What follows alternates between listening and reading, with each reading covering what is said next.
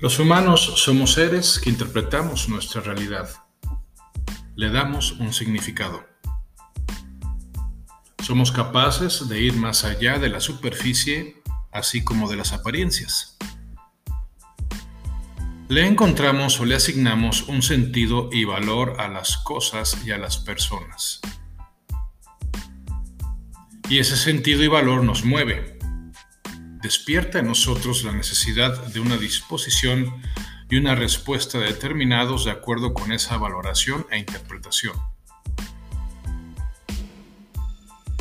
No actuamos sin valorar y no valoramos sin interpretar. Es condición humana. Hasta lo más biológico y material puede revestirse de cierto valor que traspasa la frontera de lo funcional. Pensemos, por ejemplo, en algo tan fisiológico como comer, el acto de alimentarnos. No comemos como hacen los animales, pues no nos comportamos solamente ni principalmente por instintos. El comer para nosotros tiene un significado elevado que puede ir más allá de la mera función de nutrirnos. Podemos hablar de comidas de negocios, de aniversario, de cumpleaños, informales o simplemente en ocasiones queremos comer solos. El comer tiene un significado social y una entidad afectiva que no es trivial ni solamente biológica. Inclusive los tipos de alimento y la manera de prepararlos forman parte de la cultura de los distintos pueblos. Tenemos una capacidad maravillosa de elevar las cosas a un plano superior al natural, aunque también tenemos la triste posibilidad de envilecerlas. Y gracias a esta capacidad podemos descifrar muchos de los misterios de la naturaleza que nos permite encontrar las respuestas a muchos de los interrogantes que nos inquietan y apasionan. Cuando dejamos de interpretar o malinterpretamos los hechos que nos ocurren y el curso que siguen, nuestra vida se va disipando en la incoherencia, la insatisfacción y el absurdo. Y un área especialmente importante de interpretación en la vida de una persona es el de su dimensión física. El ser humano es indivisible, es una unidad y lo que afecta a uno de sus ámbitos repercute en los demás. Y más específicamente, lo que sucede en su cuerpo es manifestación de lo que sucede en su espíritu. Debido a esta unidad, el cuerpo no hace nada sin el espíritu, y eso nos queda claro cuando contemplamos un cadáver. El cuerpo de una persona viva debe su funcionamiento precisamente al espíritu y la conciencia que de él se deriva nos permite ahondar en las profundidades de lo inmaterial de nuestro ser partiendo de lo material, es decir, de su corporalidad. Dado que la conciencia representa una cualidad inmaterial y propia, naturalmente no es producto del cuerpo ni depende de la existencia de éste, si bien puede conocerlo y servirse de él en su desarrollo. Cuando enfermamos, adquirimos conciencia de nuestra limitación y vulnerabilidad, así como de la necesidad de hacer algo para curarnos. Cuando, enfermar, cuando enfermamos, es que algo anda mal. Pero rara vez tomamos conciencia de lo que la enfermedad pueda significar y el mensaje que nos pueda estar enviando. Enfermedad significa la pérdida de una armonía o también el trastorno de un orden hasta ahora equilibrado. Ahora bien, la pérdida de armonía se detecta en la conciencia, en el plano de la interpretación y en el cuerpo solo se manifiesta.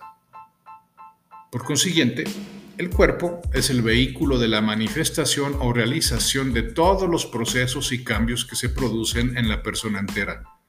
En otras palabras, si una persona experimenta un desequilibrio en su vida, ello se manifestará en el cuerpo en forma de síntoma. Bajo este enfoque, La enfermedad nos manda el mensaje de que algo falla en nuestra vida, o mejor dicho, algo no anda bien en nuestra concepción y disposición de vivir. De alguna manera dejamos de tender hacia la armonía y el equilibrio propios del desarrollo personal y esto se puede manifestar en forma de síntoma. En algo nos estamos excediendo o limitando. Y poder interpretar la enfermedad nos permitirá descubrir qué está fuera de lugar. Un síntoma es una señal que atrae nuestra atención, interés y energía e impide la vida normal. Y nos reclama atención, lo queramos o no. Esta interrupción que nos parece llegar de fuera nos produce una molestia y desde ese momento no tenemos más que un objetivo, eliminar la molestia, acabar con el dolor. El ser humano no quiere ser molestado y ello hace que empiece la lucha contra el síntoma. La lucha exige atención y dedicación, requiere de nosotros un cambio. El síntoma pues siempre consigue que estemos pendientes de él pero, por desgracia, de ordinario nos limitamos a combatir el síntoma sin llegar a la causa, al fondo del problema. En la dimensión física, la enfermedad significa la pérdida de una armonía o también el trastorno de un orden hasta entonces en equilibrio. La irrupción de ciertos principios naturales que trae como consecuencia la adquisición de dicha enfermedad. Ahora bien, como ya se dijo, la pérdida de la armonía se produce en la dimensión espiritual y se manifiesta en el cuerpo. En otras palabras, si en una persona se da un desequilibrio en algún ámbito espiritual de su vida, sea en el ámbito mental, emocional, volitivo, social o trascendental, tarde o temprano se manifestará en el cuerpo en forma de enfermedad. La enfermedad es un estado que indica que el individuo como un todo ha dejado de estar en orden y armonía. La enfermedad, pues, tiene un fin, ayudarnos a subsanar nuestras faltas y a restaurar el orden y equilibrio preestablecidos. Sin embargo, cuando enfermamos, solo buscamos deshacernos del síntoma y no consideramos el desequilibrio que pudiera estar detrás.